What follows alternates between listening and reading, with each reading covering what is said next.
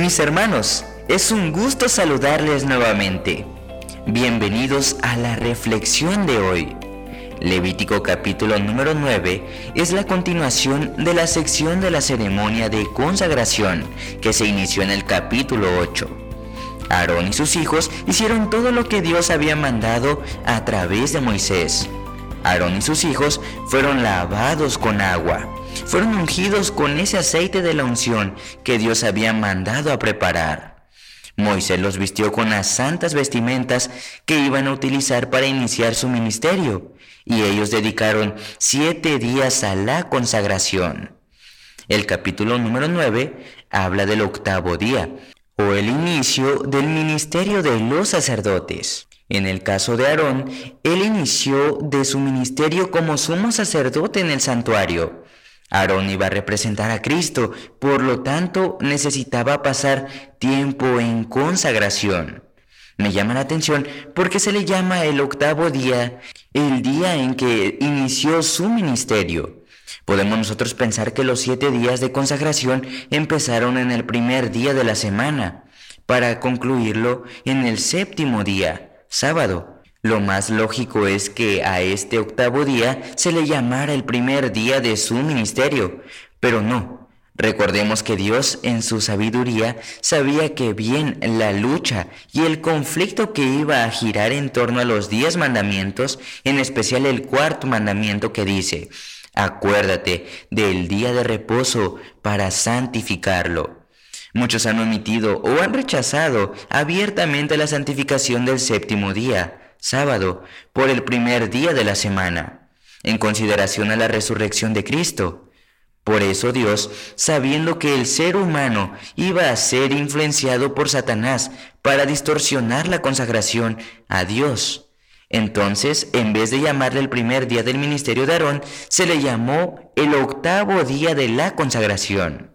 Y este octavo día, dice el capítulo 9, Moisés llamó a Aarón y a sus hijos y a los ancianos de Israel y dijo, Aarón toma un becerro para el sacrificio por el pecado. En ese octavo día, en ese primer día del ministerio oficial de Aarón, yo me imagino que en esos siete días de consagración estuvieron repasando cómo se hacía correctamente cada uno de los sacrificios. No estaban allí sentados, esperando que el tiempo transcurriera.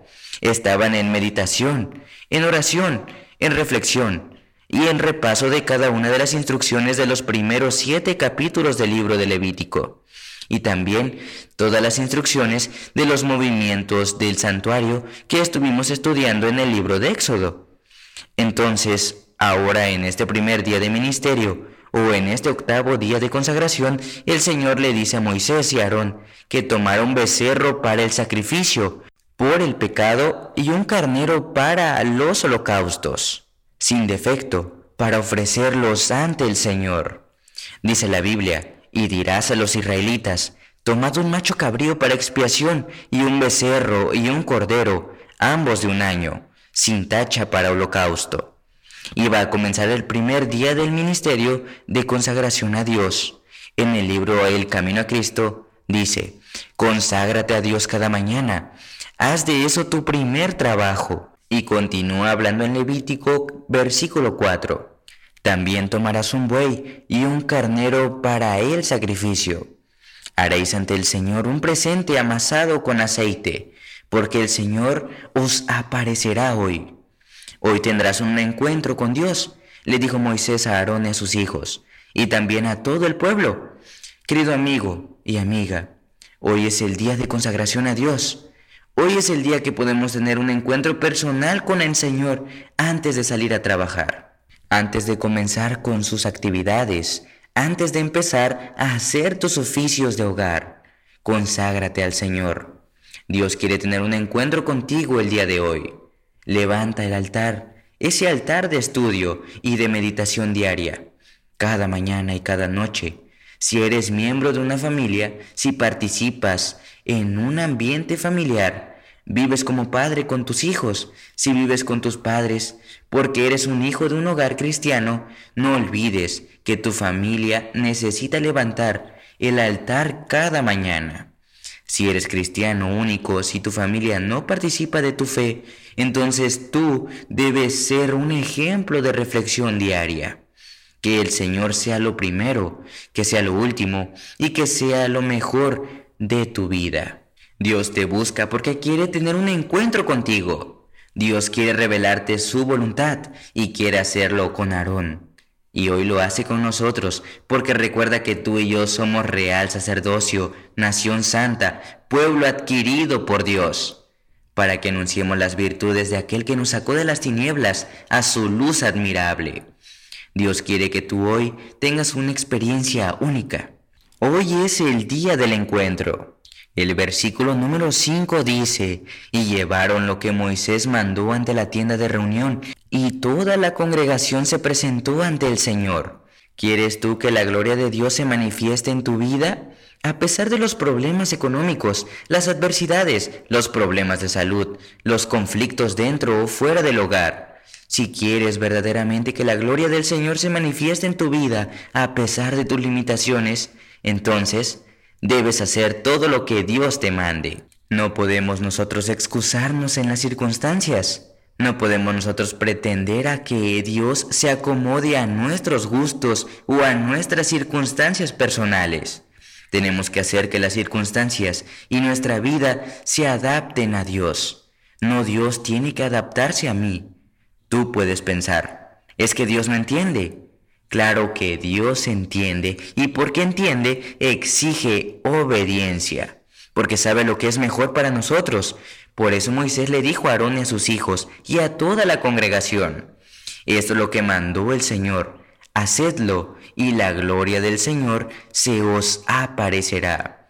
Y dijo Moisés a Aarón, allégate al altar y ofrece tu sacrificio de expiación. La responsabilidad espiritual es algo personal también es colectiva, dentro del hogar, en el ambiente del hogar.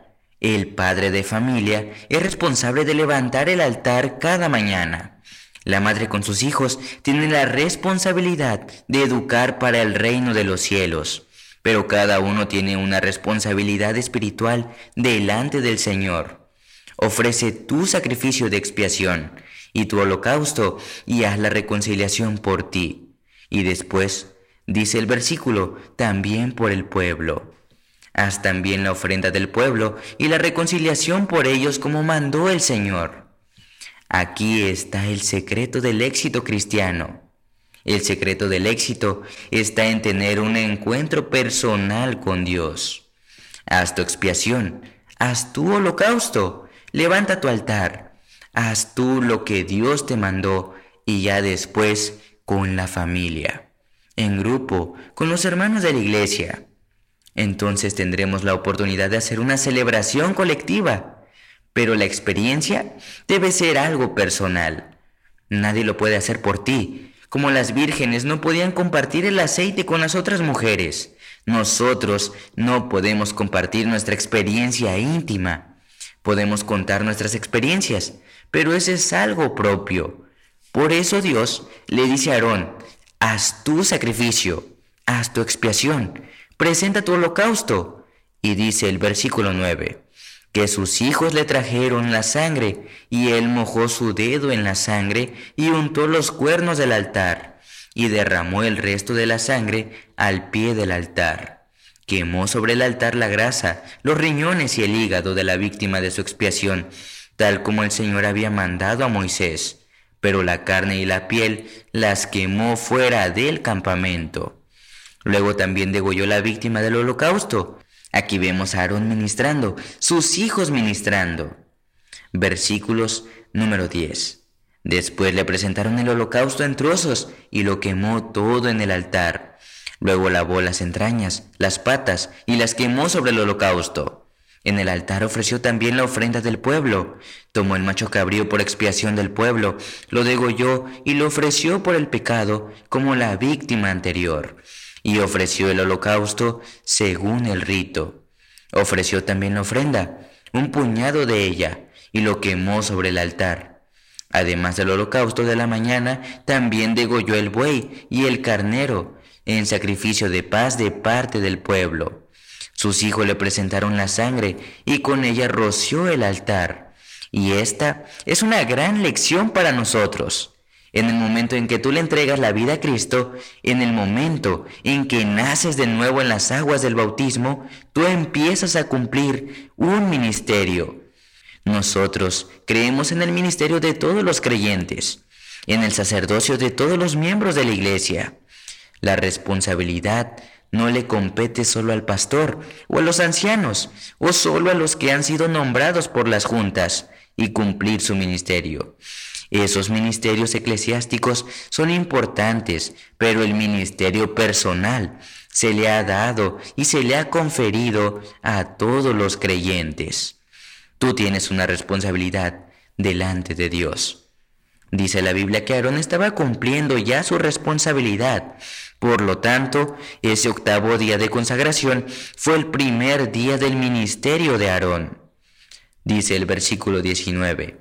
Le presentaron también la grasa del buey y del carnero, la cola, la grasa que cubre las entrañas, los riñones y el lúbulo del hígado, y pusieron la grasa sobre el pecho de la víctima, y él los quemó sobre el altar. Pero el pecho con la pierna derecha, Aarón lo meció como ofrenda mecida ante el Señor, como el Señor lo había mandado. De manera simbólica decían, Señor, todo esto es tuyo, y de tu mano lo recibimos. Después Aarón alzó sus manos hacia el pueblo y los bendijo, y descendió después de haber ofrecido la expiación, el holocausto y el sacrificio de paz. Y Moisés y Aarón entraron en la tienda de la reunión. Habían pasado siete días en el santuario, pero aquí en este octavo día entraron a la tienda de reunión. Aarón y Moisés su hermano. Ellos dos entraron a la tienda de reunión al lugar santo y luego salieron, dice la Biblia, que bendijeron al pueblo y la gloria del Señor se apareció a todo el pueblo por el ministerio del sumo sacerdote. La gloria del Señor se apareció a todo el pueblo. Tú puedes ser una bendición para otras personas. Tú puedes ser un instrumento de Dios para el beneficio de muchas personas que están a tu alrededor, tanto hermanos de la iglesia como personas que están en tu entorno social o familiar. Aarón al salir de la tienda de reunión con su hermano Moisés bendijeron al pueblo y la gloria del Señor se apareció a todos. Entonces de la presencia del Señor salió fuego y consumió el holocausto y la grasa que estaba sobre el altar. Al verlo todo el pueblo prorrumpió en alabanzas y cayeron sobre su rostro. Esos sacrificios fueron aceptados por Dios. Dios mismo encendió el fuego del altar del holocausto y entonces dio su sello de aprobación. Entonces confirmó el ministerio de estos hombres haciendo descender fuego del cielo, que allí iluminó en el altar del sacrificio, y lógicamente la respuesta del pueblo fue alabanzas a Dios. Hoy somos un ejemplo también para muchas personas cuando hacemos nuestro culto familiar. Dice la Biblia en el Salmo 133, cuán bueno y delicioso es que los hermanos habitan juntos en armonía. Si todos somos ministros del Señor, si todos somos creyentes y tenemos la misma esperanza de la segunda venida de Cristo, debemos estar en armonía para cumplir el ministerio como Dios nos mandó. El Señor hoy mismo desea bendecirte, el que hizo el cielo y la tierra. Hoy reconoce al Señor como tu creador, como tu redentor y como tu sustentador. Y que no importa lo que está pasando alrededor, Dios es el que te protege. Y esto es claramente un mensaje de esperanza para tu vida. ¿Qué te parece si nos consagramos al Señor con una oración? Querido y amante Padre, gracias por estas instrucciones, gracias por tus enseñanzas, gracias porque nos permites depender de ti y porque nos has confirmado en un ministerio. Así como Aarón representaba tu obra de expiación, hoy nosotros con ayuda del Espíritu Santo también debemos participar de la obra de reconciliación, porque vamos a estar pronto en nuestro verdadero hogar Bendice a cada uno de los que se dan cita para estudiar tu palabra y fortalécelos en su debilidad. Lo pedimos en el nombre de Jesús. Amén.